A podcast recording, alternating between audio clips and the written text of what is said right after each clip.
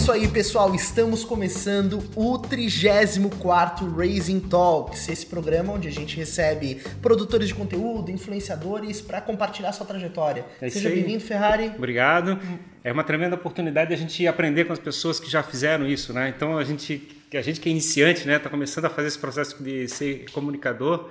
Eu acho que pegar esses exemplos e pegar essas experiências é uma coisa espetacular para a gente aprender a fazer isso, mesmo que seja de forma amador, porque a gente precisa descobrir uma maneira de falar com, com o público, né, para apresentar os nossos serviços, nossos produtos. Então tem que estar preparado para isso. E para envolver as pessoas. E o Raising Talks continua alçando novos voos. Hoje a gente vai receber um cara muito é, é, icônico na, na produção de conteúdo na internet, é, que é o criador do blog Jacaré Banguela, fundado lá em 2004. De lá para cá virou apresentador do Multishow, foi repórter na Fox Sport, é comediante de stand-up.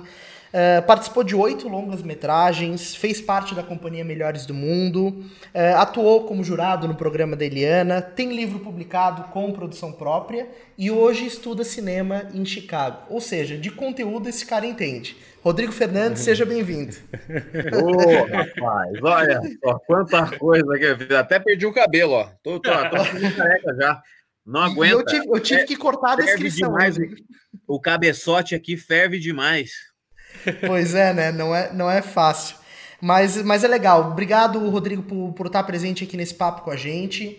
É, a gente está num, numa, numa caminhada né, para ajudar as pessoas a produzirem conteúdo, a se tornarem comunicadoras, evidentemente, e contar com a tua expertise aqui, bater esse papo, vai ser show de bola.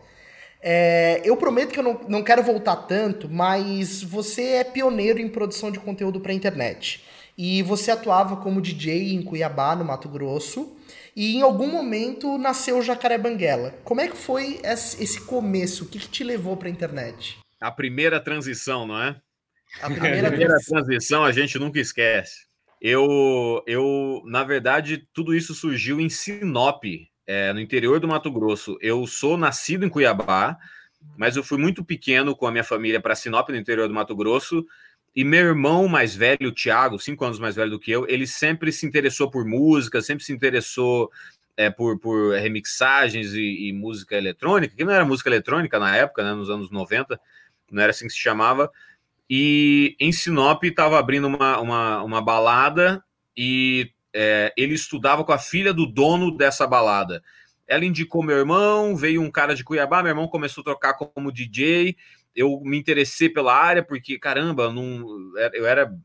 Eu não tinha idade para ir para balada ainda, mas como eu estava indo com meu irmão mais velho, eu podia ir. É um lugar, caixa preta, com som alto e luzes e fumaça, e caramba, foi sensacional, foi sensacional. Eu, eu me lembro até hoje de, da sensação de ir para balada pela primeira vez, o cheiro da fumaça, que era simplesmente é, glicerina queimada Uhum. A máquina de fumaça, que é assim que se faz fumaça. Hoje em dia não, mas era assim que se fazia. É, e aí, seguindo os passos do meu irmão, eu fui virando DJ. Primeiro comecei como iluminador da balada. Foi meu primeiro, meu primeiro trabalho de verdade foi como garçom nos eventos do Lions Club. Que meu pai era companheiro leão do Lions Club e os filhos trabalhavam lá como garçom e tal e ganhavam um dinheirinho. Aí, mas é, semanalmente foi como DJ é, como iluminador da balada. Meu irmão tocava, eu fazia as luzes. Depois eu fui promovido a DJ, depois fui promovido a locutor.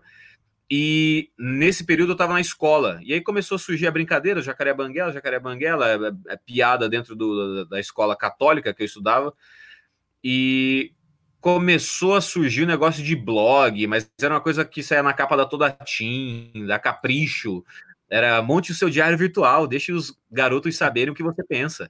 É, eu já via isso, que é, que é maluco, né? Aquele negócio, existe a ferramenta e toda uma campanha de como aquela ferramenta tem que ser usada, mas às vezes a ferramenta serve para você, é, independente de como ela está sendo divulgada.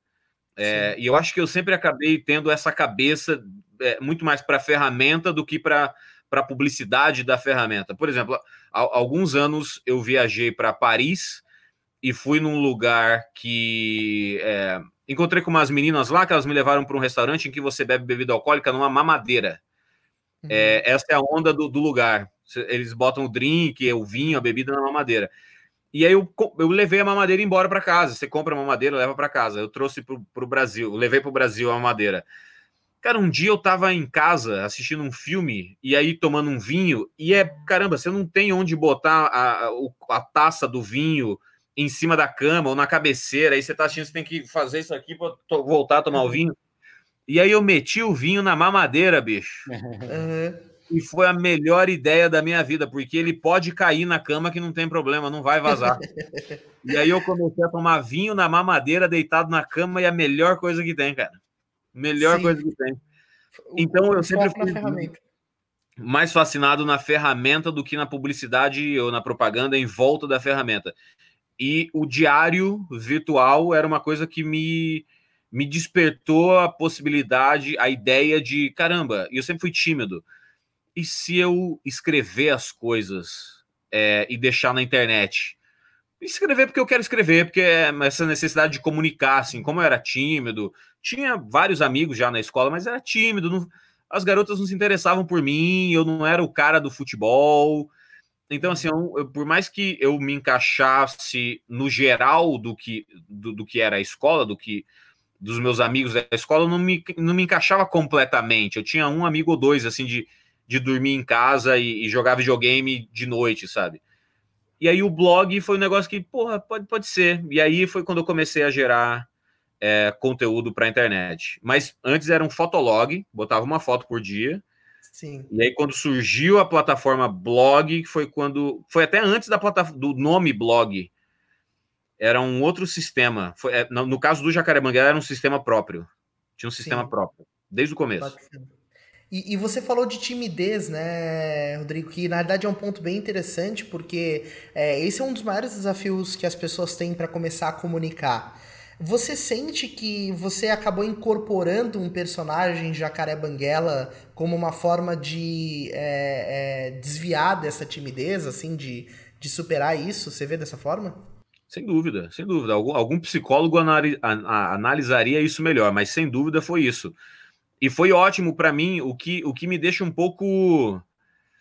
É, não é triste, o sentimento não é de tristeza, mas é assim. É, eu comecei a fazer comédia na internet porque eu queria que as pessoas me vissem e gostassem de mim. Totalmente psicológico, totalmente olhando olhando para trás, eu tenho eu, eu sei que era isso, é, eu quero ser engraçado para as pessoas gostarem de mim. É, porque era tímido e não me encaixava no, nos grupos do cara, da galera do futebol, ou enfim, da galera da, das artes ou de qualquer coisa que fosse. E hoje eu vejo essa galera que é tímida também usando as redes sociais para serem violentos. Então é um Sim. perfil no Twitter que o nome é um código, a foto é um avatar de um desenho animado ou de um jogo de computador, e uhum. essa pessoa passa o dia inteiro xingando outras pessoas. E eu fico assim, caramba, cara, a minha. Olha que doido. Eu tinha esse mesmo sentimento de eu quero ser visto, e eu encontrei no humor a melhor maneira de conseguir isso. Mas algumas pessoas preferem entrar numa batalha, numa briga, num, num xingamento. Eu vou xingar você e você vai olhar para mim com raiva, mas pelo menos você vai olhar para mim. E, e enfim, para minha sorte, não foi esse caminho que eu segui. Eu segui o uhum. caminho da comédia e virou minha carreira, virou minha vida. Nos últimos 16 anos é isso que eu tenho feito da vida. Muito legal isso aí. A, questão de você gerar conteúdo para gerar valor para quem está consumindo, né? A, gente tem uma ideia que parece que você vai comunicar para vencer uma conversa com outra pessoa, né? Fazer uma disputa de, de, de argumentos. E quando você, na realidade, tem que pensar que você está entregando um presente para as pessoas é, abrirem e apreciarem, né? Você, o teu conteúdo é isso. E isso pode ser através de entretenimento, através de informação, através de, de cultura, através de como é que é informação, como é que é prática para poder fazer alguma coisa na vida. É. E, e, e, o, e o humor, uma das bases do humor é o humorista ter certeza absoluta que é um imbecil. Todo humorista tem que ter certeza absoluta que é um imbecil. Isso é uma base do humor que é, do, que é, é, é, é para matar o ego. É para matar o ego. Assim, por mais que muitos humoristas é, sejam egocêntricos, e isso faz parte do ser humano, não é uma questão, não é um, um, um, um item básico da profissão humorista, mas é, tem muito de eu eu tenho o, você precisa do, do, ego quando você sobe sozinho no palco e tem ali mil pessoas que você não conhece estão julgando se você vai ser engraçado ou não você precisa dessa força do ego para você é a única pessoa no foco de luz entre mil e uma pessoas você é o único que está com um foco de luz e olhando na direção contrária fisicamente e, e, e mais ou menos intelectualmente que a piada é, é, o riso vem da surpresa, né? O comediante fala uma frase, no final aquilo te surpreende, você ri. Então, é, é, você precisa da armadura do ego nesse momento. Mas, no geral, quando você está criando piada, a cabeça do comediante é meio assim: eu sou um imbecil. Eu não. Por isso que muitos comediantes é, seguem a linha do. Sabe o que eu não entendo? E aí é. desenvolve toda uma teoria sobre o que eu não entendo. Então, é, se sentir imbecil faz parte do humor. E você percebe que essa galera que briga, eles têm certeza que eles são as pessoas mais inteligentes do mundo. Então eles têm a armadura do ego, mas não tem a parte do eu sou um imbecil, mas de vez em quando eu preciso do ego. Não é ego o tempo todo. É, eu acho ruim para a vida. Muito legal. É, eu acho assim o desafio de você, digamos, a gente pegar uma, alguém que, vai, que quer conversar com a gente para ajudar a fazer é, ser comunicador. E esse primeiro elemento de chegar assim, pô, mas eu não sei comunicar, eu, como é que, que, que as pessoas vão pensar de mim? Esse receio todo que as pessoas têm, assim, é a defesa do ego, né? A tentativa de chegar e montar, mostrar uma imagem perfeita de que eles são, da história que eles construíram. É uma segurança do corpo, né? Uma segurança social, assim, é uma, é uma, é um, é um mecanismo de defesa, é um mecanismo de se eu bater em você primeiro, você não chega perto de mim. E se você não chegar perto de mim, você não vai perceber que eu tô cheio de falhas. As pessoas vão é, no, no é, geralmente na, na, agressividade. Comediante geralmente fala assim: não, pode chegar perto, eu sou uma merda, eu sou. sim, sim. Eu tenho um monte de falha. E é louco você falar isso, Rodrigo, porque a gente vê isso todos os dias nas pessoas que, que têm dificuldade de começar a se expor na internet, a começar a gravar um vídeo, porque o cara ele tem esse medo do julgamento, né? E quando você se coloca nessa posição madura de dizer eu sou um imbecil, né? Abre mão de todo o ego, você na verdade está aberto a viver o novo, né? Experimentar, ver onde tudo isso vai dar. Claro, e, e é, é, bacana isso. É, bom, dentre todos essa lógica que a gente vem vivendo de conteúdo para a internet, é, desde a época lá do, do início do blog do Jacaré Banguela até hoje, as coisas mudaram absurdamente. A quantidade de canais, de ferramentas, formatos de conteúdo. E hoje existe um monte de receitas assim pré-prontas, né, do melhor caminho a ser seguido. E a gente aqui acredita na metodologia, na, na maneira de executar as coisas, mas a gente gosta de utilizar e colocar uma dose de feeling nos, no, nos projetos, né? Que é o que faz a emoção estar tá presente naquilo que está sendo feito. É, toda a tua trajetória do Jacaré Banguela, desde o começo até hoje, ela foi muito dirigida pelo feeling ou em alguns momentos você é, teve mais certeza da, daquelas práticas que você estava aplicando? A ignorância é uma benção. Quero começar, quero começar com essa citação incrível. A ignorância é uma benção. O que eu é, segui na maior parte do tempo foi intuição, é, mas era uma intuição com observação. Era ver o que os outros estavam fazendo e como eu poderia fazer da minha maneira. Mas ninguém tinha me dito que esse era o caminho porque não existia um caminho até então, né? Quando você quando você chega e é tudo mato, você que abre o caminho. Exatamente. Então, éramos muito poucos no começo, a galera dos blogs, assim, quem já estava antes era o Kibiloco, era o, o, o Cocada Boa, era o, o Brainstorm 9, o Jovem Nerd, e eles estavam há, uns tipo uns quatro anos antes da gente, quatro ou cinco anos, não, não muito mais do que isso é, a página do Rafinha também, o, o, o, blog do Taz, do Marcelo Taz no, no UOL, é, a Rosana Herman, do querido leitor. Então, não tinha muita gente fazendo isso de maneira séria, assim, tinham bem poucas pessoas. E a gente se conheceu e, e, e foi trocando conteúdo desde o começo, assim, porque depois de anos e anos e anos, eu fui ver documentários sobre a bossa nova no Brasil é, e o quanto isso acabou virando um movimento porque existia uma comunidade de pessoas acreditando na mesma coisa. Então, com os blogs eu vi isso acontecer, com o YouTube eu vi isso acontecer, porque eu também estava lá, e com a comédia stand-up eu vi isso acontecer. Então, eu participei é, e continuo participando das últimas três revoluções é, da comunicação no Brasil. Eu estava lá colaborando de alguma maneira. É, no entretenimento, né? Claro. É, porque assim, não, não ia dar certo se fosse só o Kibiloco fazendo blog sozinho para sempre. É, não ia dar certo se fosse só o Rafinha Bastos fazendo stand-up para sempre. Não daria certo se fosse só o Jovem Nerd fazendo podcast. O podcast Sim. começou a virar uma coisa maior. Quantos anos o, o Jovem Nerd não está fazendo podcast acreditando nisso? Por que, que de repente virou o podcast? As pessoas de, de fora vão pensar assim: não, do nada, podcast virou uma coisa no Brasil. Caramba, virou uma coisa no Brasil quando muito mais gente começou a fazer isso também. Claro. E aí, caramba, existem pessoas e estilos e nichos e categorias diferentes de pessoas fazendo aquele mesmo meio, aquela mesma comunicação. Então, é, nadar em cardume sempre vai fazer você é, navegar mais longe no oceano da internet. Eu achei bacana essa, essa tua referência, porque a gente é uma coisa que a gente sempre fala aqui do seu ponto, ponto de vista. Eles querem produzir, digamos, conteúdo para rede social e querem pagar para o Google, o Facebook ou coisa parecida, fazer bombar aquele negócio. A gente fala assim, cara, não, não gasta tempo com isso. Gasta teu tempo achando pessoas para conversar, para trocar ideias, mostrar um relacionamento, fazer construir alguma coisa junto. Quer dizer, ajudar a fabricar uma comunidade envolvendo pessoas que pensam de forma parecida. É, naquele, naquele mesmo meio, eu lembro, na época dos blogs, que o Jacaré Banguela chegou a anunciar é, um concurso da Slog. Vocês sabem o que é Slog? Não, não, não, não lembro. Pois é, é uma marca de sutiã. Você perguntar para qualquer mulher, ela não sabe o que é. É uma marca de sutiã, Slog. E estava tendo um concurso, Slog e tal, e o Jacaré Banguela anunciou.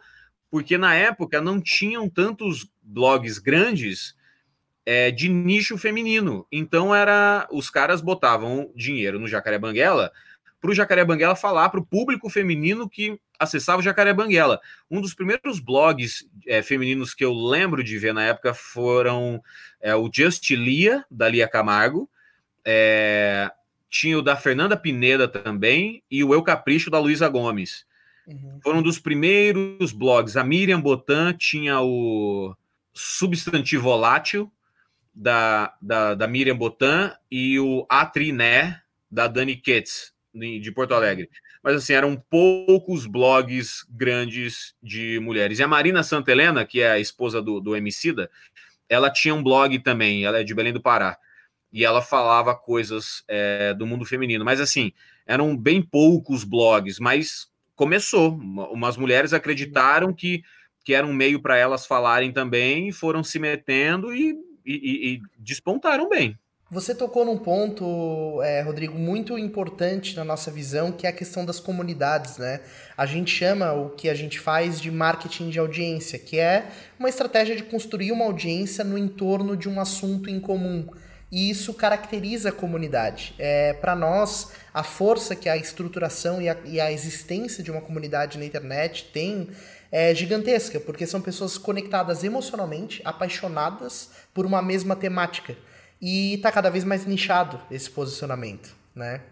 Dentro dessa, dessa visão, a gente observa que existe um comportamento do que a gente chama de produtos de mídia, né?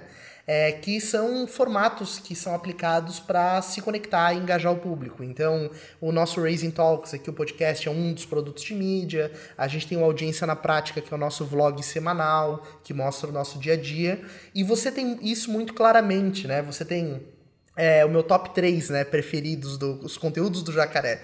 É, o primeiro que eu, que eu curto demais é o Jacaré Cooking, né? Um dos meus programas preferidos. O Predisposição ao Desconhecido, em segundo lugar e o Não Fale com Motorista em terceiro lugar. E falando do Não Fale com Motorista, você entrevistou metade do Brasil nesse programa, assim, um negócio é, impressionante.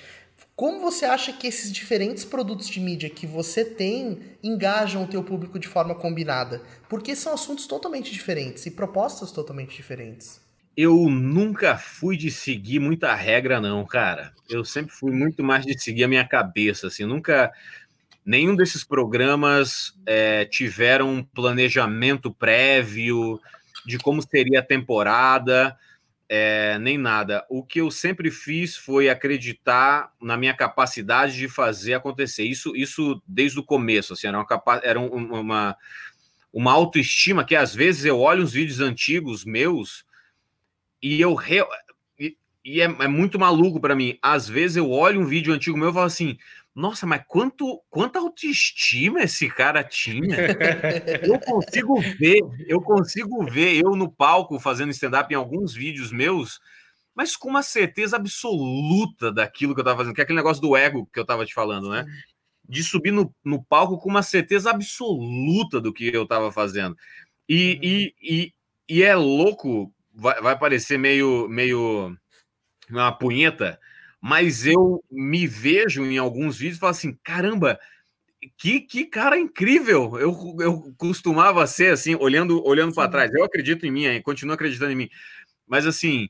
Nossa, nesse eu lembro desse dia que realmente eu estava no palco e eu sabia absolutamente tudo que eu tinha para falar uma certeza absoluta do, do, do, do conteúdo que eu estava é, compartilhando ali. E eu sei que isso refletiu em todos os projetos que eu fiz, assim, era, era isso de o Não Fale com Motorista só eu dirigindo, entrevistando pessoas que eu não, não faço parte da, da, da vida dessas pessoas, do, do, meio, do meio profissional dessas pessoas. Sim. Mas eu realmente fazia muito bem o meu dever de casa, isso eu preciso admitir. Eu fazia muito bem o meu dever de casa de procurar muito daquele entrevistado. Então, quando eu entrevistei o Alan Souza, garoto de programa, caramba, eu pesquisei muito sobre garotos de programa, como que é, entrevistas de outros garotos de programa. O Alan Souza estava com um livro que era numa ideia meio, meio Bruna Surfistinha. E aí eu dei uma recapitulada no, no, histórico da Bruna Surfistinha, como ela chegou, onde ela chegou, por que, que ela ficou muito famosa e tal. Então, quando eu cheguei para entrevistar o Alan Souza, eu fui batendo um papo com ele super tranquilo sobre garoto de programa, isso, aquilo, fazendo uma piada ou outra, mas na minha cabeça já estava tudo lá. Já estava tudo lá. É, com o Atila, que eu fiz dois programas, é, e, e, alguns com, com o Magalzão e o Totoro, eu também fiz dois programas, mas eu não seguia roteiro. Poucas vezes eu escrevi um roteiro que eu segui para fazer a entrevista e 99% das vezes eu já tinha estudado muito aquele entrevistado. O repertório, né? Você construiu um repertório sobre aquela temática e tocava ficha, né? Não, não, é Isso, é sobre, na verdade, era... sobre o entrevistado cada vez, porque eu, eu, nem sempre eu sabia quem era o entrevistado. A minha ah. entrevista com a Dredd Hot, é, eu fiz a entrevista com ela porque ela tinha marcado de. Ela estava abrindo um canal no YouTube, ela não conhecia muita gente. É, acho que ela não conhecia ninguém da internet. A gente se seguia nas redes sociais. É, não sei porquê. Bem, porque eu seguia ela, eu sabia, porque ela me seguia, eu não sabia. É, e aí ela foi até o meu apartamento para gravar a primeira entrevista para o canal dela do, do, do, do YouTube. E na, na madrugada anterior eu pensei, putz, vou gravar um Não Fale com Motorista com ela. E aí comecei a ver tudo que tinha dela na internet. Tanto que eu levanto a bola falando assim: você gravou um vídeo com a tua família fazendo Two Girls One Cup, não gravou? E ela assim, como você sabe disso? eu falei, porque ela gravou um vídeo de reações da família uhum. dela assistindo Two Girls One Cup e reagindo. E ela super jovem, devia ter uns 17 anos. E ela falou: como é que você sabe disso? Eu falei, porque eu pesquisei. Então. eu fazia isso para absolutamente todos os entrevistados e, e, e para as receitas da, do, do Cooking é, eu realmente acreditava no poder do improviso. Eu só olhava a lista de compras, comprava as coisas que estavam na lista de compras e o modo de preparo eu realmente só lia durante o programa. Tudo, tudo que aconteceu em todos os programas a partir da lista de compras foi é, improvisado na hora da gravação, porque era isso de A gente está ao vivo. Resolve esse problema. Cria uma Como piada. É é? Como é que é, Rodrigo? Quanto de sal? Ah, duas de sal. Não, até hoje. Eu erro receita até ontem. Ontem eu fiz. Ontem eu fiz um queijo empanado. Com Doritos. com Doritos, exatamente. E aí eu fui, eu fui, no mercado e assim, ah, você tem que comprar é, farinha, flour. Cara, eu, eu. A ignorância vindo aqui de novo, batendo forte na minha cabeça. Eu não sei, realmente, de verdade, eu não sei a diferença entre farinha de milho, farinha de rosca, farinha de trigo, farinha. Eu não sei a diferença. E, e eu não quero aprender. Não é uma coisa que eu quero parar para aprender a diferença entre as farinhas. Para minha sorte, quando eu cheguei lá, a, a, a, eu não sei se no, no, Brasil deve ter também, é assim: farinha, é, é, all purpose que é para todos os propósitos. farinha. Tá resolvido. É essa aqui. Alguém fez uma farinha pensando em mim. Até é fazer uma banheira de farinha daria, né, jacaré? Eu, eu, eu, eu, costumo ter cabelo. No, no geral, eu costumo ter cabelo. Mas é, um, é uma desgraça para mim comprar shampoo. Eu não, não faço a menor ideia qual é o meu tipo de cabelo. É seco, é molhado, é, é, é ondulado, é, é oleoso. Não tem shampoo shampoo, ponto, condicionador, ponto. Não tem. Então, eu não Sim, sei mais. Tem que, tem que, ser shampoo para todos os propósitos hoje, cara. É, all purpose, all purpose. Mas legal isso, assim. E vindo agora um pouquinho mais pro, pro teu momento atual, né? Que é você tá aí em Chicago estudando cinema, comédia, que é algo, assim, fascinante, né? Eu, eu gosto muito dessa, desse universo. E a gente tenta passar um pouquinho dessa noção para as pessoas que nos acompanham, do ponto de vista de, da importância de construir uma boa narrativa, é, de roteiro, de jornada do herói, enfim, de, de como você transforma uma história em, em atrativa. Um dos elementos de engajamento numa boa história é também a autenticidade dela, né? A maneira como você consegue transmitir aquilo de maneira é, verdadeira. E, e a roteirização ela contribui um pouco para isso, né? Porque você consegue deixar os fatos mais alinhavados, mas ao mesmo tempo você tem que tomar esse cuidado para não perder tanto esse, esse emocional da coisa. É, como você acha que é o, que é o, que é o melhor caminho para combinar isso? E como essa lógica de, de roteiro reflete na, tu, no, na tua posição como produtor de conteúdo? É, na verdade, é, eu discordo um pouco sobre a questão do, do, da base, da estrutura, discordo um pouco. Eu acho que você dominar a estrutura é o que vai fazer você criar um, um bom bolo dentro dessa forma. Você precisa ter uma forma para que e, e saber os, os ingredientes certos e as proporções relativamente certas para fazer um bom bolo. Então, é, a coisa mais importante é saber a estrutura. Mas eu, eu sempre, por mais que é, a gente não, não tinha. E é muito diferente de hoje, que você tem leitura, você tem o YouTube, você tem referência para buscar. É, a gente foi aprendômetro e trocando ideia com, com as pessoas em volta para criar é, essa estrutura mas eu lembro no Jacaré Banguela, quando eu e o Fred Fagundes, que hoje em dia trabalha com o Cídio Não Salvo, ele fazia o Jacaré Banguela comigo. A gente criou padrões no Jacaré Banguela para que o blog fosse mais importante do que o Rodrigo e o Fred.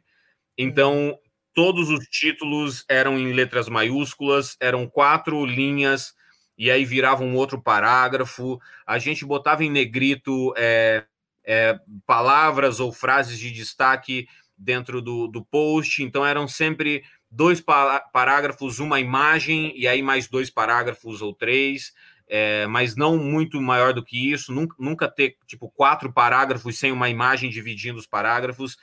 É, a gente criou padrões que nós dois seguíamos para que o blog Jacaré Banguela fosse uma coisa única e, e tivesse e fosse agradável para o leitor.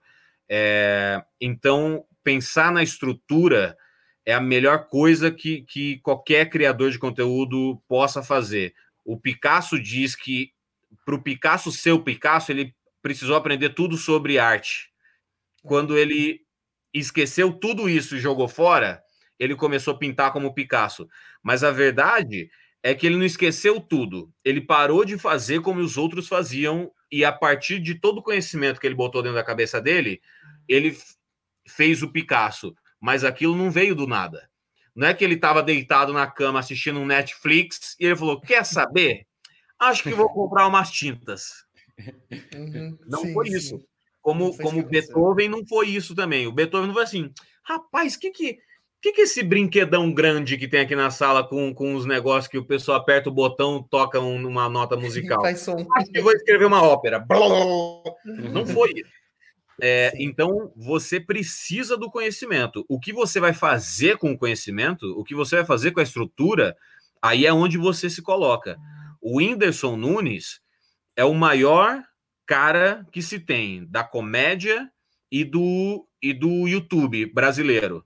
Mas o Whindersson Nunes foi fazer no YouTube a mesma coisa que o, o, o Felipe Neto, o Cauê Moura, PC Siqueira e uma galera já estava fazendo, já tinha sido popularizado, que era o vlog. Sim. O, o, o Cocielo, o Christian Figueiredo chegou a virar filme no cinema. Tanta gente já estava fazendo vlog há muito tempo, quando uhum. o Whindersson apareceu para fazer vlog. Então, assim, caramba, o Whindersson inventou alguma coisa? Não. E no Não Fale com o Motorista que eu fiz com o Whindersson, o Whindersson falou que ele assistia os vídeos dos caras e falava assim: peraí, como que eles editam? Ah, o corte tá aqui. Ah, peraí, a edição também é piada. Ah, ele vai de um lado para o outro. Ah, ele faz assim, assim, assado. Então, o Whindersson também, ninguém ensinou para o Whindersson como fazer vlog. Ele assistiu, ele analisou, usou a mesma plataforma, seguiu a mesma estrutura, fez a, no tempo que os caras estavam fazendo de vlog, era 5, 10 minutos. Só que o que, que o Whindersson tinha que nenhum outro vlogueiro tinha? O Whindersson Nunes. O Cauê Moura, quando ele fazia os vlogs dele, eram em preto e branco porque a qualidade da câmera, da webcam que ele tinha era ruim. Ele abria o bloco de notas na tela do computador para ter uma luz branca refletindo na, no rosto dele, e por isso ele gravava perto da tela do computador. Porque era isso que o Cauê tinha na época. E o que, que o Cauê tinha que o PC Siqueira e o Felipe Neto não tinham? O Cauê Moura. Uhum. Assim como o Felipe Neto tem o Felipe Neto e assim como o PC Siqueira tinha o PC Siqueira. Mas é... cada um deles usou a plataforma, cada um deles seguiu a estrutura, mas cada um deles colocou eles naquele processo. Então, aprender a, a estrutura é a coisa mais importante. Quando você dominou a estrutura, se coloque dentro dessa forma e deixe o seu bolo crescer. É, isso, isso é, é, fantástico, né, Rodrigo? Assim, você está falando, na verdade, que o que todos, todo criador tem, todo, toda pessoa que quer produzir conteúdo tem, é, acima de tudo, a si mesmo, né? É o seu próprio ingrediente. É a sua vida. Coloca, coloca a sua vida. E não precisa, não precisa ser de maneira explícita. Não precisa ser, caramba, quando eu era criança eu apanhava demais os meus pais. Você pode fazer isso? Pode. Mas você pode transformar isso em alguma outra coisa? Entende? Eu era um moleque tímido do interior do Mato Grosso. Eu achava que ser é, engraçado ia atrair mais atenção para mim do que compartilhar as coisas que me deixavam triste. Lembra no filme Monstros S.A.? O filme Monstros S.A a indústria é sustentada pelos monstros de dentro do armário. Sim. E gerava muita energia para dar energia para a cidade. No final, o que, que acontece? O Mike Wazowski descobre que a risada gera mais energia que a tristeza. E a partir de então, eles começam a treinar os monstros para fazerem as crianças darem risada, ao invés de, ao invés de gritarem. Então, talvez, talvez o caminho seja um pouco esse e Sim. pelo menos foi o caminho que eu segui, que era assim: se as pessoas derem risada, eu acho que isso pode ser uma boa coisa para mim e para elas. Eu acho muito bacana essa. É, a primeira vez que a gente está fazendo uma conversa com alguém que tem experiência em, é é, em contar piadas, em fazer esse processo é, de entretenimento, né? Eu acho muito bacana. Eu, eu assim, para mim é uma coisa muito curiosa. Assim, eu nunca tinha contato assim próximo de alguém que pudesse fazer, que, que fizesse isso. E eu acho muito legal assim você chegar e pegar uma plateia e trazer as pessoas para um, um lado onde elas ficam curtindo aquele, aquelas risadas, aquele, aquele ambiente onde está todo mundo interagindo e rindo junto, né? Eu acho tão agradável esse processo. Eu acho que é uma coisa espetacular, assim, eu fico impressionado realmente. E eu acho assim, todo mundo deveria tentar descobrir uma maneira de botar um pouquinho desses elementos né, no processo de comunicação. De trazer, deixar a coisa mais leve, fazer as pessoas ficarem mais acessíveis, né? Porque você faz com a piada, faz a pessoa ficar acessível à tua conversa, né? É, é, é, é difícil, mas eu tenho um livro que eu li quando eu estava na época da faculdade ainda, que eu comecei a me interessar mais em comunicação e humor. É um livro que chama O Humor Abre Corações e Bolsos. Acho que é isso, que é um monte, são vários, é um compilado de textos que daí tem o Cacete, o Cacete Planeta, tem o Ziraldo, tem o Washington Oliveto, é, Talvez tenha o Duda Mendonça também, eu acho, o Nizam Anais, tem a galera da publicidade e galera do, do humor, assim. E o, e o Washington Oliveto sempre falou, é, porque eu sou formado em publicidade, propaganda e marketing. O Washington Oliveto sempre falou que fazer comercial com humor engajava melhor as pessoas, engajava melhor o produto, fazia as pessoas lembrarem. É, alguns erros foram cometidos na comunicação por conta do humor. É, no caso da, da, da, campanha do Não é assim uma Brastemp, uhum. que é um slogan que ficou muito popular, é, não não contou de maneira, no final das contas, não contou de maneira até onde eu lembro de ter escutado essa história, que não contou de maneira positiva para Brastemp, porque ao invés das pessoas comprarem Brastemp, é, as pessoas falavam, usavam essa piada para justificar o que elas tinham em casa. Então, assim, a geladeira não é assim uma Brastemp, mas é a minha geladeira. Uhum. Então, isso incentivou as pessoas a comprarem Brastemp. Incentivou as uhum. pessoas não comprarem Brastemp, mas usar esse jargão. Arranjou uma lavadora, não é uma Brastemp, mas lava bem. Uhum. Orgulho, né? Fabricou orgulho. Sim, sim. É, exatamente, exatamente. Não, não, não vendeu Brastemp. Até onde eu sei, pode ser que apareça alguém da Brastemp e falar, ah, foi quando mais vendeu o Brastemp. Aparece aqui nos comentários, né? Foi quando mais vendeu. Não, mas o, o Rodrigo, e, e, assim, olhando agora é, do ponto de vista de, de comunidade, a gente tem mapeado alguns elementos que constituem o aspecto de uma comunidade estabelecida. É, isso tem a ver com vocabulário, com símbolos, com linguagem corporal. Se for comunidade São... hippie, é maconha. Maconha, maconha. maconha é o maior símbolo da comunidade hippie. Então, assim, esses elementos constituem a existência da comunidade em si. Como, por exemplo, a Ofélia do Jacaré Bancuquim, né? Que aí tem aquele símbolo ali criado. E no Predisposição ao Desconhecido, você criou um que ficou na minha cabeça por semanas. Que você teve a brilhante ideia de filmar um cachorro e falar um perro. E aí eu fiquei com vontade de sair por aí fazendo stories, filmando perros por aí. É, como que você enxerga essas tiradas é, é, no feedback do público em relação ao teu conteúdo? Eu vou te falar de onde que veio isso. Quando eu era muito criança, lá no interior do Mato Grosso, eu fui jogar, eu joguei um jogo do 007 que era baseado no filme com Pierce Brosnan. Uhum. Eu não sei qual é o nome desse, desse jogo, qual que é a, a versão desse jogo do 007.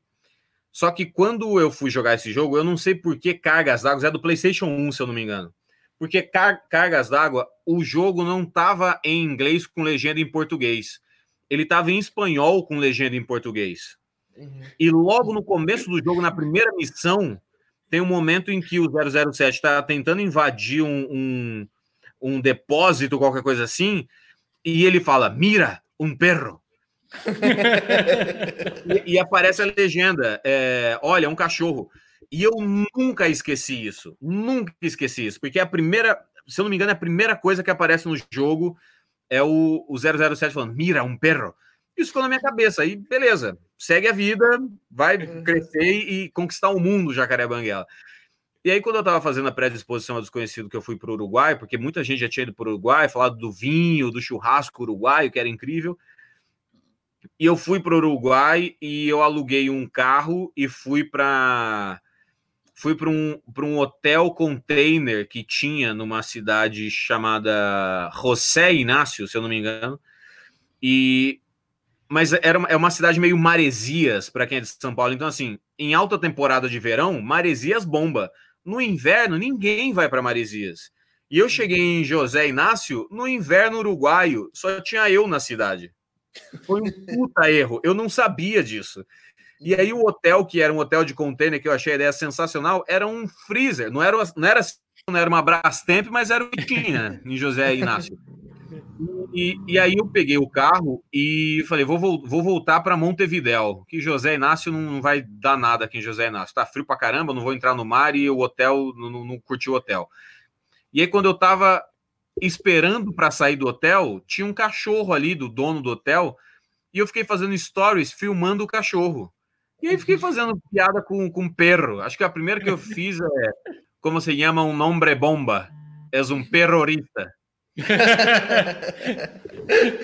E aí e, e, aí o outro que eu fiz era eu sabia que apresentador de telejornal era é, chamado de periodista porque eu tinha eu tinha gravado para o Comedy Central o Comedy Central bloopers em, em Buenos Aires.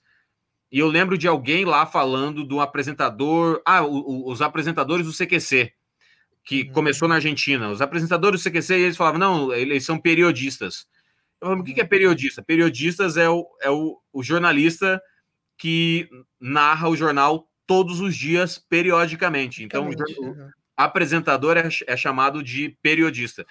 Então, eu sabia que tinha umas palavras que eu podia usar, perro, para fazer piadinha nos stories. Uhum. Só que no final, quando eu compilei isso para fazer, para editar o vídeo final, eu tinha um milhão de piadas e trocadilhos com perro. É, é, eu, eu, parei numa cidade. Chegava a anotar isso, não? Essas ideias? Chegava a anotar no caderninho? Não, assim? eu não sabia quando eu ia encontrar outro cachorro. Então eu fazia piada. Como assim? Esse é o último cachorro que eu vou ver nessa viagem, essa é a última piada que eu vou fazer. E aí, de repente, apareceu outro cachorro. Falando, não, peraí, peraí. O que eu não falei ainda? O que eu não falei ainda? Então teve uma que eu tô na frente de, um, de, um, de uma verduraria que eu falo.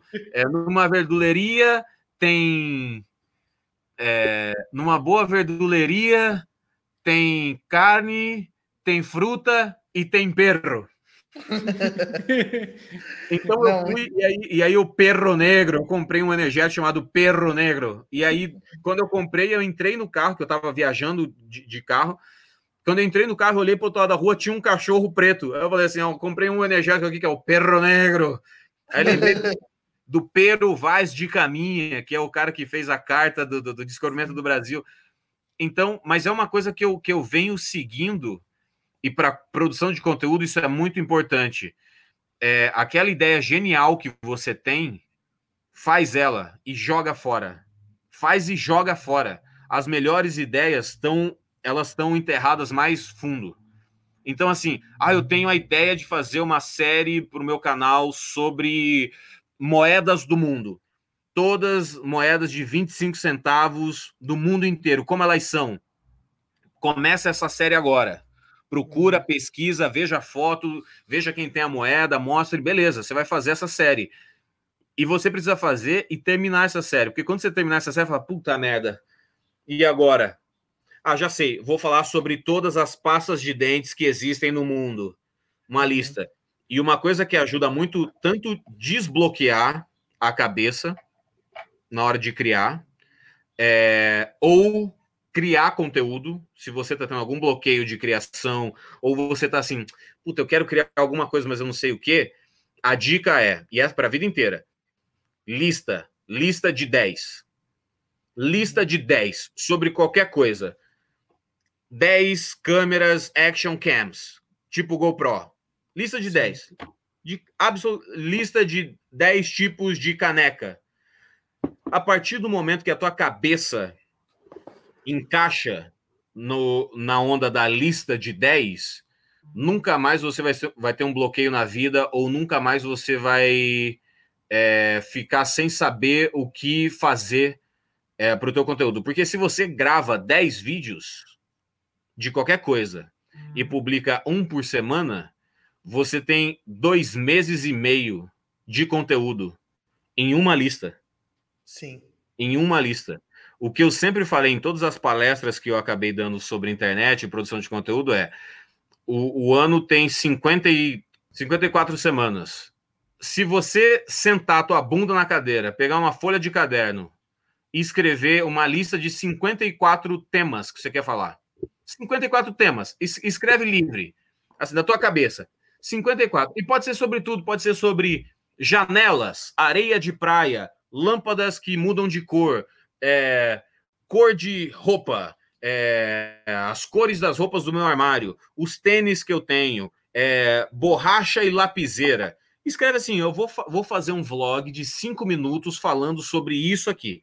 Escreve 54. Beleza, você tem 54. Você tem um conteúdo por, por semana, no ano inteiro, se você começar na primeira semana de janeiro e terminar na última semana de dezembro. Agora, beleza, você tem a lista. Para e pensa nas, nas sazonalidades de cada mês. Todo dia é dia comemorativo de alguma coisa. Todo dia é dia de comemorativo de alguma coisa. Vamos aqui. Hoje é dia 15 de junho. 15 de junho, Wikipédia. Simplão, 15 de junho, Wikipédia. Aí você desce lá no final da Wikipédia, ele tem eventos, datas comemorativas, feriados e eventos cíclicos. No Brasil, hoje, dia 15 de junho, é ó, Dia Mundial da Conscientização da Violência contra a Pessoa Idosa. Não pode bater em velho hoje. Hoje não pode.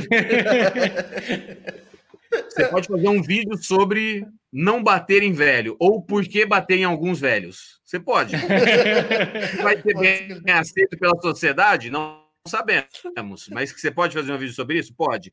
Mas aí no Brasil, olha só, hoje é aniversário do estado do Acre. Quantas piadas não dá para se fazer sobre? Até porque hoje é aniversário do Acre e ninguém, a gente não viu em lugar nenhum alguém comemorando. Ou seja, existe ou não existe? Existe ou não existe, né? Aí é que tá. Essa é uma pergunta. Hoje é, o anivers... Hoje é aniversário do município de Itajaí, do município de Três Lagoas, no Mato Grosso do Sul, do município de Piquete, em São Paulo. Hoje é o dia do paleontólogo. Um, um, um feliz aniversário para o Ross, do Friends. É, emancipação política do Novo Gama, em Goiás. Emancipação política de Valparaíso de Goiás, em Goiás. Na mitologia romana, é, no Império Romano, é o nono e último dia da Vestália, em honra de Vesta, deusa romana. Não sei o que quer dizer isso, mas no cristianismo é o dia de São Abraão de Clermont, dia de São Amós, Santa Albertina Birkenbrock, nunca ouvi falar, Evelyn Underhill, Santa Germana Cousin e São Vito. Em outros calendários é o calendário litúrgico, o calendário gregoriano e o calendário romano. Só no dia hoje, só no dia é, 15 de 6. Então, assim, caramba, se você. E aí tem todo mundo que nasceu, todo mundo que morreu, os, os é, eventos históricos. Ó, no dia de hoje, em 1389, na Batalha de Kosovo, o Império Otomano derrotou os sérvios e os bósnios. Você pode fazer um, um vídeo sobre isso? Claro que pode. Sim. Você pode pegar, ah, mas o meu canal é de culinária, Banguela. Como que eu vou fazer um né? Beleza. Então você vai pegar uma comida da Sérvia ou uma comida da Bósnia, e você vai fazer no teu canal de, de culinária uma comida sérvia, uma comida da Bósnia e falar, hoje, é, hoje em 1389 rolou a Batalha de Kosovo. É, em que o Império Otomano derrotou os sérvios e os bósnios. Sabe o que, que o Império Otomano perdeu? De, de comer essa coisa sensacional que só tem na É uma boa sacada, eu acho que é esse bloqueio é de, de, de, das ideias para poder saber o que vai falar, e utilizar essas referências a respeito da data e coisa parecida são os elementos para poder.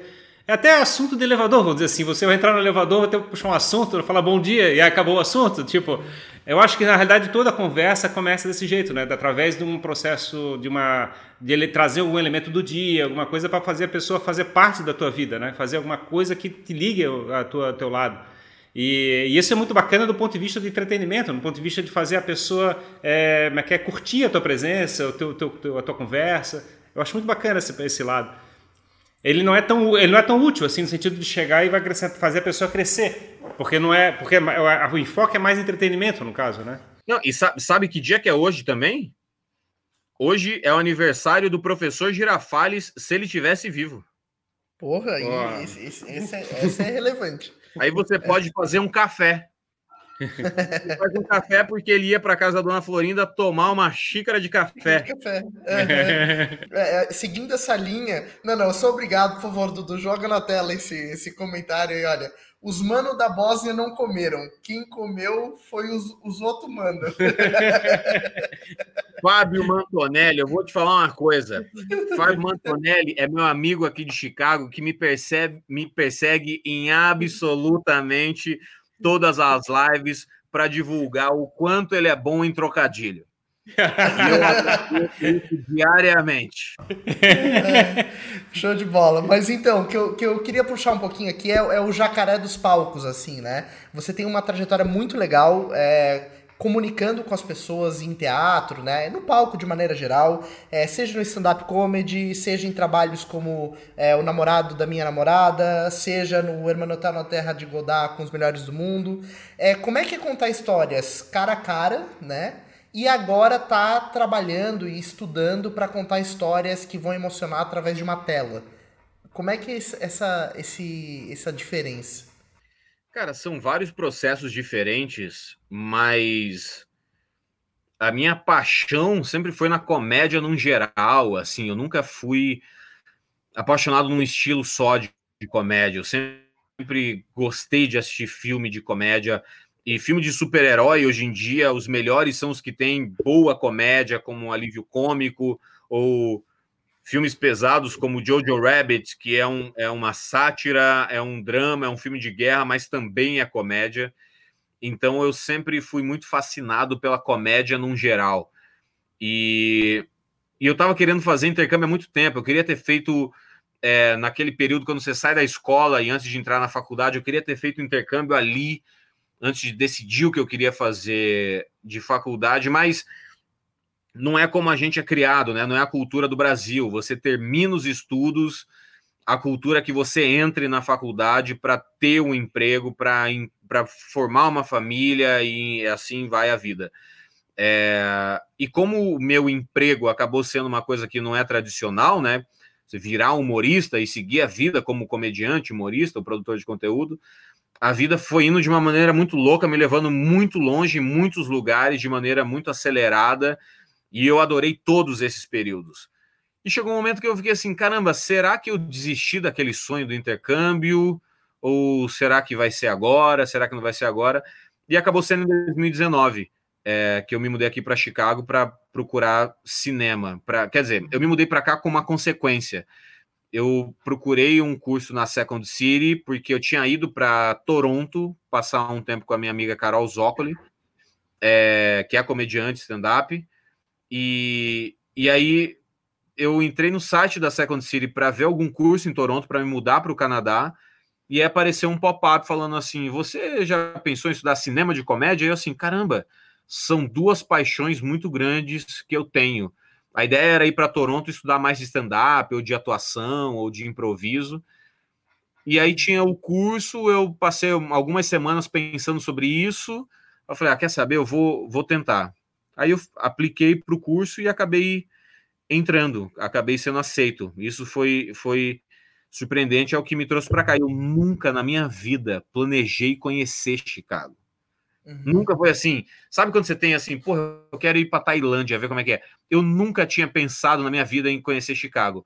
Mas eu também nunca tinha pensado em conhecer Jalisco, que é uma cidade no México, onde tem a fábrica da tequila El Rimador. El Rimador, eu vi esses, esses, esse conteúdo, foi show de bola.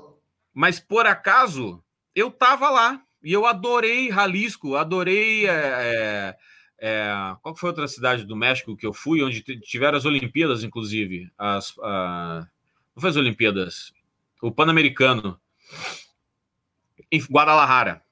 Hum. É, e assim, eu nunca tinha planejado ir para Guadalajara nem para Jalisco. Eu nunca tinha planejado ir esquiar em Vail, que é uma estação de esqui no Colorado. Mas por uma campanha da American Airlines eles me levaram. Então, quando apareceu o negócio assim, Chicago, porra, nunca pensei em conhecer Chicago na vida. Mas as outras vezes que eu fui para lugares que eu não tinha planejado conhecer, foi, foi sensacional. Por que seria ruim conhecer uma outra cidade? A resposta é pelo Fábio Mantonelli. Seria horrível conhecer Chicago sem o Fábio Mantonelli aqui. Para minha sorte. Show de bola. Bacana. E qual é, qual é, a referência que tens de cinema na de comédia? É, o Jojo Rabbit, é, o Jojo Rabbit é um filme espetacular. Eu via, muito bom. Tem um pouco de humor negro, né? Sim, e eu acho bacana, gosto de humor, humor negro também.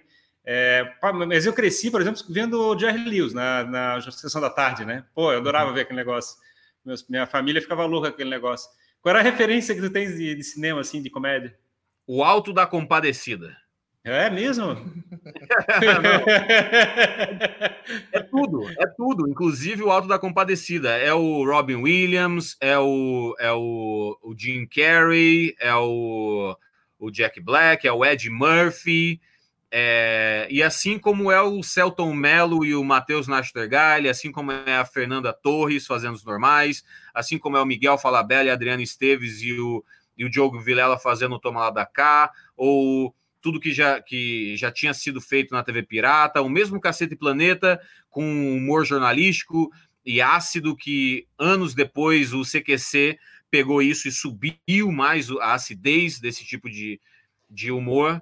É, então, assim, é, é, é, é, o que a gente falou até agora. Tudo o que a gente é na vida é o que reflete o nosso trabalho. Então, é, como produtor de conteúdo, eu sempre pensei em o que mais eu posso aprender, tanto do meu meio quanto dos outros meios. O quanto mais eu posso ler, viver, experimentar e provar para que eu possa ou ler, ou entender, ou ouvir de outras pessoas para que eu possa melhorar o meu trabalho. Então, a minha experiência de comédia era escrevendo no blog, e quando eu escrevia no blog, e é, é muito. Eu sempre fui um nerd muito mais de, de estudo, mas nem tanto de estudo, nem, nem tão aprofundado, mas um nerd de estudar o que eu quero. Quando eu estava na faculdade de publicidade, propaganda e marketing, eu li acho que todos os livros publicados até então do Washington Oliveto, Li os livros do Petit, do, do Dualib do Petit do Zaragoza, que eram os donos da DPZ. Li Duda Mendonça, li Nizango Anais, li Alexandre. Tem um outro, esqueci o nome dele agora. Li Kotler, Philip Kotler, pai do marketing. Então eu lia o que me interessava naquela época. Depois, quando eu comecei a fazer blog, eu fui ler Sérgio Porto, eu fui ler é, Luiz Fernando Veríssimo, eu fui ler Woody Allen, eu fui ler Nelson Rodrigues, eu fui ler os caras que eram considerados os melhores caras da escrita de comédia do Brasil. E quando eu fui começar a fazer stand-up, eu comecei a assistir Jerry Seinfeld, comecei a assistir Ed Murphy, assisti o George Carlin, assisti, é, enfim, quem mais? O, o Richard Pryor e todos esses caras que são considerados os melhores caras de stand-up nos Estados Unidos. Então, agora, fazendo cinema, eu vejo Taika Waititi, eu vejo Edgar Wright, que é o cara do, do Baby Driver, e do, do, do Shaun of the Dead, é, eu vejo Jerry Lewis, eu vejo Mel Brooks, eu vejo Gail Arraes, que fez o Alto da Compadecida, Ariano Suassuna, é, o próprio Paulo Gustavo, que fez os maiores, as maiores bilheterias do cinema nacional, são do Paulo Gustavo. É, os grandes nomes da, os grandes filmes de comédia, como os Dez Mandamentos, não é? é? E assim como a minha jornada toda com os melhores do mundo, assim, quando eu fui aprender sobre teatro de comédia, qual a melhor maneira de aprender teatro de comédia do que ter sido convidado para atuar junto com a maior companhia de teatro de comédia do Brasil. Uhum. Então, assim, como fazer melhorar minha comédia? Viver isso da maneira mais intensa que eu puder, como um atleta. Como o atleta vira um atleta de elite? Como esse atleta vai para Olimpíadas? É ele treinando todo dia e tentando superar um pouquinho a mais, ganhando um segundo a mais na velocidade, um centímetro a mais no salto em distância, um centímetro a mais no salto em altura, no salto na corrida com obstáculos, um, um milésimo a mais na corrida no, nos 300 metros, uma braçada a mais na natação. Então é, é se empurrar para frente e tentar excelência, tentar excelência e se empurrar, tentar excelência e se empurrar. É assim, eu sigo os perfis do, da, das Olimpíadas nas redes sociais porque eu acho que a minha profissão tem a ver com o atleta Eu acho que o quanto mais eu puder me empurrar longe e tentar melhorar, me empurrar longe e tentar melhorar, eu vou chegar a ser um atleta de elite ou pelo, ou pelo menos fazer parte da elite dos campeões. Esse gancho que você colocou de se comparar com atletas e falar tanto de performance é uma visão que a gente tem muito, né? De, de se superar um pouquinho mais a cada dia. E a gente está tendo uma dedicação enorme para ajudar as pessoas a construírem uma trajetória de conteúdo na internet. Sair do zero, né? Que é o maior é, desafio, assim. A, a, dificuldade de pegar uma pessoa que nunca, nunca tentou pensar na posição de comunicador e fazer o primeiro passo está sendo um transtorno assim para a cabeça da pessoa e tentar explicar que dá para assumir alguns riscos, dá para fazer uma construir uma narrativazinha pequena que seja, construir uma história e fazer as pessoas ficarem engajadas com o que você está falando. É, é e, e, esse, essa é a nossa ansiedade, na verdade, por conseguir fazer isso. Tanto é que a gente está aí no 34 episódio de, de podcast, comunicando e fazendo. E a pergunta que eu queria te fazer, colocando esse paralelo, é, é a pergunta de um milhão de dólares, né? O que, que você acha que falta para que as pessoas se tornem mais comunicadoras, para que elas assumam mais o papel e a coragem, talvez, de falar mais as suas histórias para o mundo? É querer. De verdade. A uhum. pessoa tem que querer. Não adianta nem eu, nem vocês, nem ninguém em volta dessa pessoa obrigar ela a querer a comer brócolis porque é mais saudável. Porque é mais saudável. A gente sabe que é mais saudável. Essa pessoa sabe que é mais saudável. Essa pessoa sabe que fumar não vai trazer absolutamente nenhum benefício para ela. Elas sabem que se beber demais, isso não vai ser bom. Que beber água todo dia é bom, mas se você tiver naufragado no meio do oceano, beber água não vai ser a melhor coisa que você vai fazer na vida. Então, as pessoas sabem o que fazer e o que não fazer, eu digo no, no, básico, no nível sobrevivência ou no nível desejo. Mas não adianta a gente querer forçar as pessoas a quererem fazer o que elas não querem fazer. Então, a minha principal dica para quem quer começar a fazer vídeo para a internet, a querer gerar conteúdo nas mídias sociais, é: você quer fazer?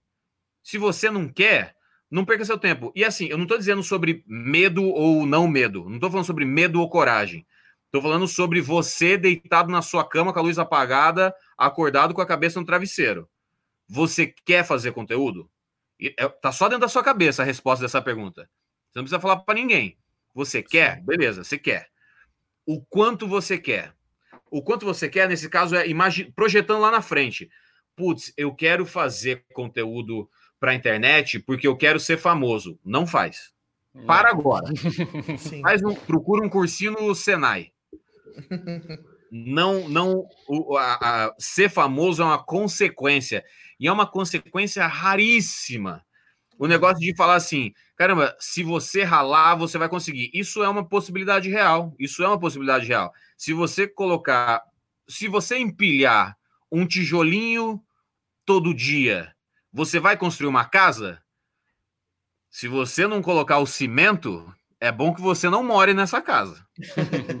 Então, Sim. não adianta você só colocar vídeo na internet porque você quer ser famoso. O cimento, nesse caso, é aquele ingrediente que a gente está falando desde o começo. É você. É o Whindersson fazendo vlog.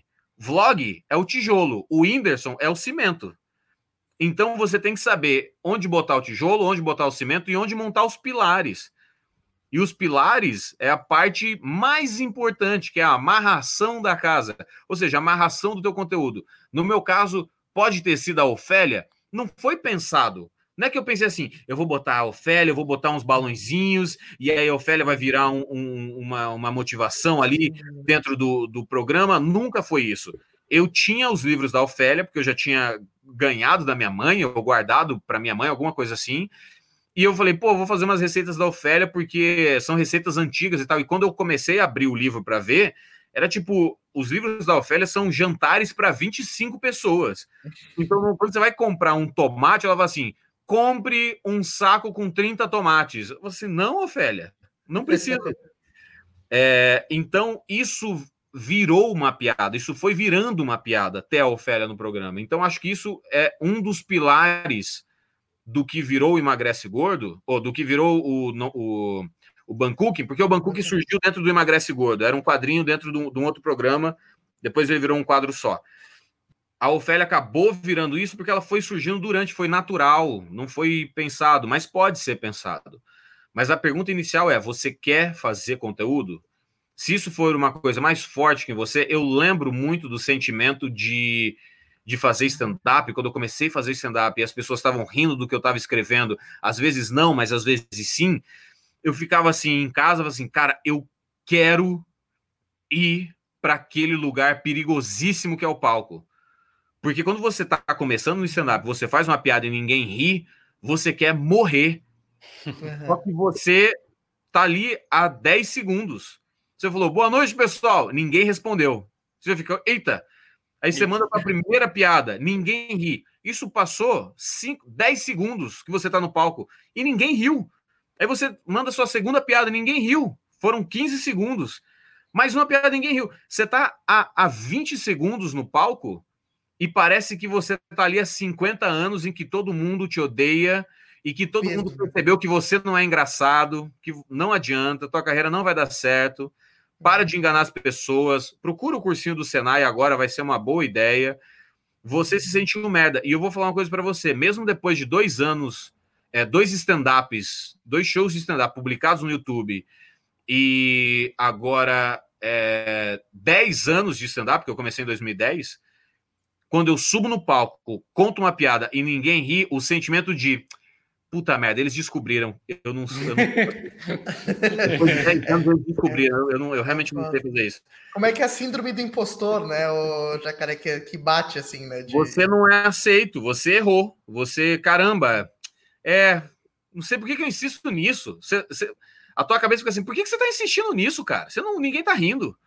E não Mas faz o menor sentido, né? Porque você vê a trajetória construída e então é, é assim, se você, se você, faz um vídeo para o YouTube, publica e tem 10 pessoas que viram, você fica assim, viu, eu sou um merda, eu não sei fazer isso.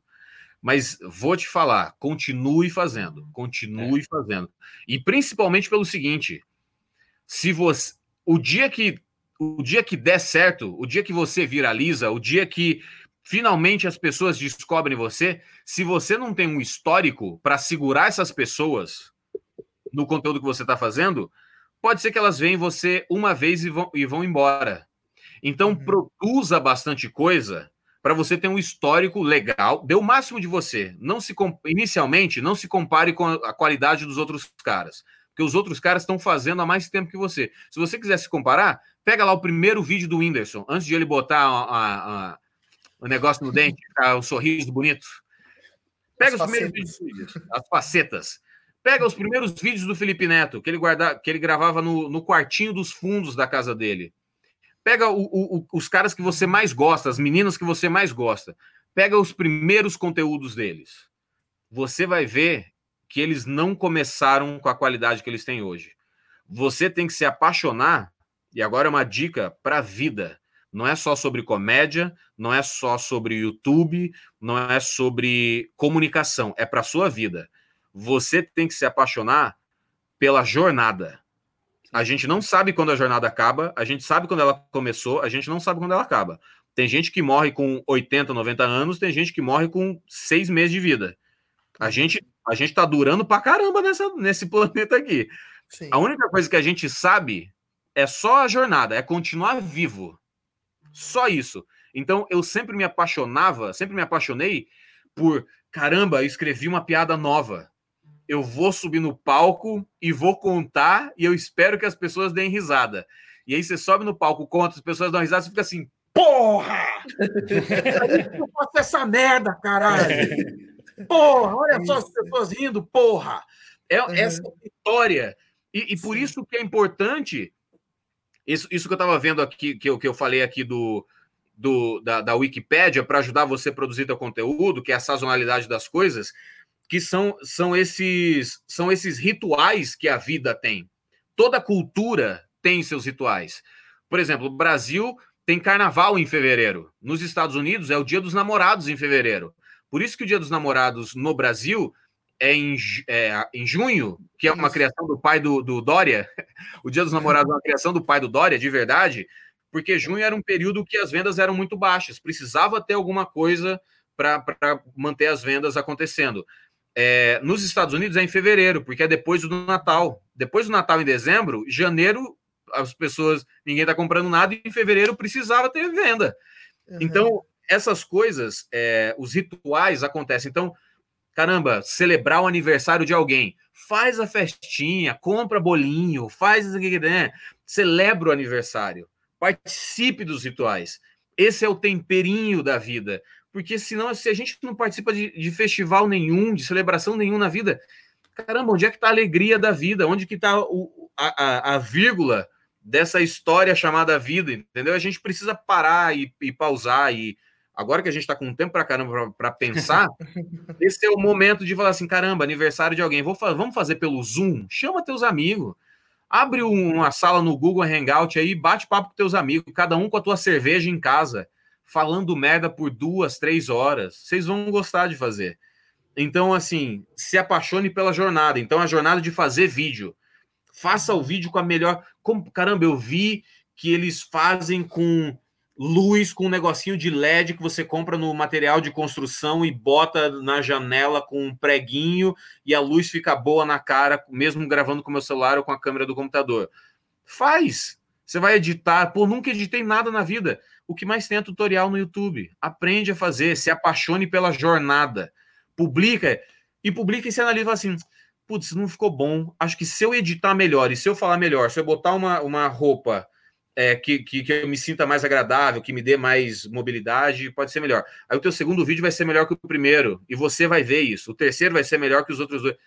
Então, a partir do momento que você focar e se apaixonar pela jornada, as pessoas vão vão vir na tua paixão. Acredita, elas vão vir na tua paixão. Então, fabricar um, um convencimento interno para começar, e aí fabricar conteúdo todo dia para fazer persistência e aprendizado e Ou esperar uma, que. Uma vez por semana. Começa é. uma vez por semana porque você ainda não sabe fazer, você não sabe o seu tempo de edição. Com o tempo, você vai editar mais rápido. Com o tempo, você vai, vai, vai falar só o que interessa para o vídeo. Com o tempo, você vai. É, Escutar feedback, o feedback, as pessoas vão dar o retorno. Exatamente. E caramba, se você pegar os meus vídeos, é que o, meu primeiro canal no YouTube ele caiu. Quando o YouTube foi comprado pelo Google e as regras mudaram sobre é, música, imagem de televisão e tal, muitos canais caíram e o meu foi um dos que caiu. Então o canal do Jacaré Banguela que existe hoje é o, já é o meu segundo canal do YouTube, mas ele é bem antigo. Mas ainda assim, se você pegar, acho que o meu primeiro vídeo desse canal que está no ar sou eu fazendo um unboxing de um celular Samsung. E, é, e é, é muito antigo, se eu não me engano, é de flip o celular. Galera, assistam lá, eu vou assistir. Terminando a live aqui, eu vou assistir esse vídeo. É um lançamento, acho que é um lançamento, sei lá, é um unboxing. E você assiste e fala assim: caralho, ô Jacaré Banguela, esse unboxing é uma merda. Mas era o, o, máximo que eu conseguia fazer naquela época que eu fiz. E foi legal, foi, foi autêntico. E foi pra, bom para aprender. Esse é o histórico. E Sim. assim, caralho, eu recebi um celular da Samsung, velho. Uhum. Eu tava em casa, chegou uma caixa da Samsung falando assim: você ganhou um celular. Rola de fazer um vídeo sobre isso? Caralho, eu sou um Zé ela. Eu sou um imbecil. Porque uhum. os caras me deram um celular, mas claro que eu vou fazer um vídeo sobre isso. Animal. Que, que aula, hein, Ferrari? Muito é. legal, muito legal mesmo. Isso, na verdade, é o que a gente busca comunicar para as pessoas, né? Essa paixão pela jornada. Eu acho que essa é uma expressão que eu vou levar para a vida, assim, porque na verdade é o que a gente precisa fazer as pessoas compreenderem, né? A gente tá. Porque, assim, na verdade, né, Jacaré, a, a paixão por aquilo que a gente faz é o que mantém a gente fazendo. Se a gente não for apaixonado, a gente não tem a resiliência suficiente para superar os desafios, para seguir em frente apesar de qualquer obstáculo. Então, esse é um, é um, é um baita aprendizado. E caminhando agora para o encerramento, para o final do nosso papo, né, que, que, teve muito assunto, teve muita coisa legal que a gente pôde trocar. E a gente vai sim fazer outras lives, né? Eu quero com certeza fazer mais, mais conversa. Foi, foi, foi demais mesmo trocar essa ideia com você. Eu queria que você deixasse um pouquinho para a galera aí sobre o que você está fazendo agora, o teu novo projeto, né? Tem, Faz um tem que falar do filme, é, tem que falar do filme. Fala dele aí para o pessoal poder saber e acompanhar também. Exatamente. A minha graduação aqui na, aqui na, na, na, Second City, essa é a minha escola aqui, a minha escola, ah, Second legal. City. E para o trabalho de graduação, meu TCC, desse curso de um ano, eles é, sugerem que o aluno faça um curta-metragem de até oito minutos para ser exibido é, no, no, no, fim da, no fim do período do ano, né? É, ao invés de um curta-metragem de oito minutos, eu decidi fazer um longa-metragem de uma hora e meia. Nossa. Por quê? Porque eu já fiz muita coisa de tanto de atuação, de filmagem e tudo mais no Brasil. O curso é de cinema de comédia, então eu falei, por que não fazer um filme de comédia? E aí eu descobri que nunca foi feito antes, na história do curso, alguém nunca fez um filme. Alguém fez um filme, ninguém nunca fez. E eu sou o primeiro brasileiro a estudar nesse curso, é, que existe desde 2015, se eu não me engano. Uhum. Ah, então é a minha maneira de deixar o meu nome no curso mesmo. Muita gente passou pelo curso e muita gente passará pelo curso. Mas a partir do, das próximas turmas, em algum momento, talvez algum professor possa dizer que teve um brasileiro que veio aqui e ele fez o que ninguém nunca tinha feito. Ele fez Legal. uma longa-metragem uhum. é, e, e para a graduação dele de, de, de, fim de ano. Porque ninguém, ninguém. As pessoas fazem curta-metragem e esse cara resolveu fazer. Então, é, é um, é um carimbo meu é um carimbo do Rodrigo Fernandes, mas eu acho que a maior força no curso não é dizer que ah, o Rodrigo Fernandes fez um filme. E os alunos vão falar assim: que porra é Rodrigo Fernandes?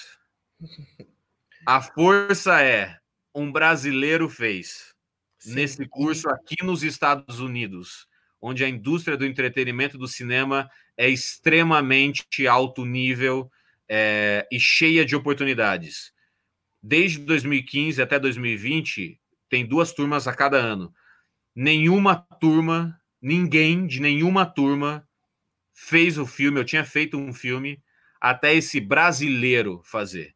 Então, o meu esforço é pessoal, sem dúvida alguma é pessoal, mas também é um pouco, um pouco eu sou brasileiro e não desisto nunca.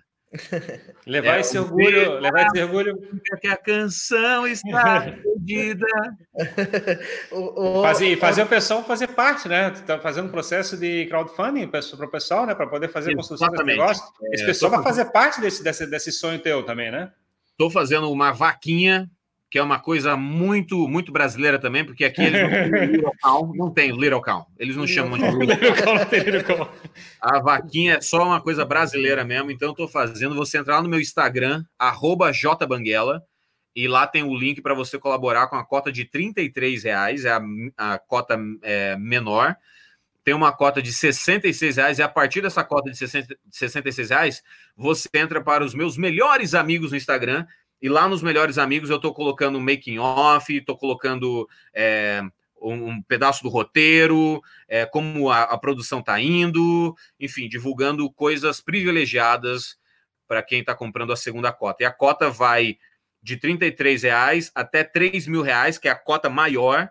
E na cota de R$ reais você ganha tudo que tem nas outras cotas, que é você vai todo mundo que comprar, mesmo quem comprar a, copa, a cópia de R$ reais, vai ganhar uma cópia a, a, cota de 33 reais vai ganhar uma cópia digital do filme em alta qualidade, mas a partir de 66 você ganha melhores amigos e uma cópia do roteiro, você ganha é, nas outras cotas você vai ganhar cartaz, você vai ganhar é, que mais que ganha?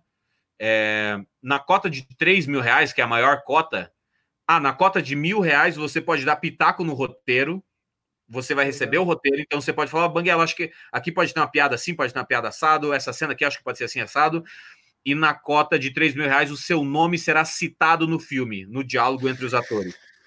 Que show de bola. que foi o que aconteceu com entre você e o Mike Birbiglia lá, quando ele te citou no filme, né? Te, te usou como exemplo, né? No, no Mas ali foi uma grande parceria maluca, assim, de, uhum. de, de, eu ter encontrado com ele e ele ter, e ele ter me, me citado no filme, que foi incrível. Sim, foi demais, eu lembro desse vídeo. Não, mas show de bola, bem legal, Jacaré. Com certeza a galera tem que, tem que se engajar nisso. É, na verdade, você tá, tá, tá apaixonado pela jornada e tá compartilhando isso com as pessoas, assim. Então, é, mais uma vez demonstrando aquilo que você está falando, né? E, e esse é um, é um, grande valor, assim, que a gente enxerga também. Levar paixão para as pessoas, né? Fazer, fazer as pessoas fazer parte do teu sonho. É uma coisa muito bacana. Esse que eu acho que é um dos processos que a gente tenta fazer no processo de, de preparar as pessoas para comunicar. É, fazer a comunicação é construir um sonho, apresentar esse sonho e fazer as pessoas da tua comunidade, o público que está participando daquela comunidade, participar do sonho junto, né? Construir alguma coisa em conjunto. As, as revoluções acontecem dessa maneira, né? As, as uhum. revoluções acontecem com um maluco, com uma ideia maluca e pessoas falando assim: alguma coisa dentro de mim fala que eu tenho que apoiar esse maluco aí. É eu, aí. Eu, eu, eu, não sei se é uma coisa do tipo, eu quero ver, eu quero ver se esse maluco vai se dar bem e eu vou apoiar. eu vou bater palma para maluco, sim. Eu quero ver o que vai acontecer. Ou se é uma coisa do tipo. Nossa, eu, eu, me, eu me vejo fazendo o que esse cara está fazendo. Quando, quando eu fui repórter da Fox Sports, que você citou no começo, eu entrevistei é, uma tatuadora chamada Akemi Igashi. Ela é muito conhecida porque ela tinha feito várias tatuagens em muitos jogadores de futebol, atletas do MMA e tal. E eu perguntei para ela é, como que como que o mercado da tatuagem funciona, assim, tem períodos em que as pessoas fazem mais tatuagem, ela falou, varia muito. Se uma, se uma personagem da novela tem uma tatuagem específica e essa personagem faz muito sucesso, todos os estúdios de tatuagem vão bombar. A tatuagem tribal no cóccix, que foi uma onda do verão em há 10 anos atrás, era uma personagem da novela que tinha. É, a tatuagem do Neymar, não sei se é na mão ou atrás da orelha, é, as crianças ou jogadores de futebol mais novos, é, amadores ou iniciantes, eles veem como se eu tiver a tatuagem que o Neymar tem, eu sou um pouco o Neymar. É, é, é como dá para eu ser o Neymar. Então, Sim. isso funciona com um corte de cabelo do teu ídolo, a roupa que o cara usa ou que a mulher usa e você compra para usar também. É, na cabeça do ser humano, funciona como se eu tiver um pouquinho da, um pouquinho. do que aquela pessoa de sucesso ou daquele maluco tem, eu sou um pouco daquilo também. Então, eu, eu vejo que as pessoas que me apoiam é do tipo assim: caramba, Banguela, você é um maluco, velho, com um sonho. Sim, e eu vou sim. apoiar teu sonho porque é muito maluco o que você está fazendo. Então, assim, eu espero que dê tudo certo, mas se der errado, eu queria que tivesse dado certo. Mas não tem como dar errado, né? Esse é o ponto. Mas que é o mesmo completamente errado vai ser muito bom, né? Tipo assim, não tem como dar errado, entendeu? É igual pizza. Tá gelada, mas é gostoso. É, pois é. é Pizza gelada é boa também. É, é, isso aí. Então eu convoco aí a todos os Razers que vão assistir esse conteúdo aí ao longo do tempo, que se engajem lá no projeto do, do Banguela, né? Que acompanhem o que está acontecendo e que, acima de tudo, levem esse grande aprendizado do papo de hoje, que é seja apaixonado pela sua jornada. Jacaré, obrigado pelo papo de hoje. Foi um prazer gigantesco te receber. Quase Sobre... uma hora e meia, cara. Uma hora que e meia de, de, conversa. Pra você é, ver que eu sou comunicador mesmo, hein? Eu falo Sim, para um caralho, pô. né? É, pois é. Então, pô, foi show de bola. Tô, tô muito feliz de ter podido produzir esse conteúdo. Quero ter oportunidade de fazer outros conteúdos. Conta com a gente também. É, a gente quer seguir distribuindo a palavra do conteúdo e da, da produção de, de audiência aí na, e a vontade de produzir conteúdo, né? E a vontade, a vontade de produzir conteúdo. É isso aí, é você que nos acompanha, continue nos seguindo né, em todos os nossos canais, arroba SoulRaiseHands, em todas as redes sociais. Esse conteúdo está disponível no YouTube e também em todas as plataformas de podcast, é, como o Spotify, por exemplo. Muito obrigado, obrigado pelo 34º Raising Talks, está entregue. Valeu, Jacaré, valeu, Ferrari. Muito obrigado. Até a próxima, pessoal. Até mais.